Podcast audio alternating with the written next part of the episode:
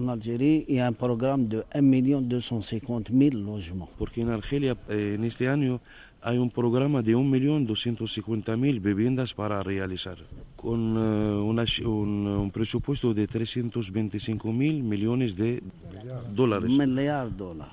On va donner un petit peu pour les entreprises historiennes et on reste là. Vamos a repartir un poco de este dinero con las empresas asturianas.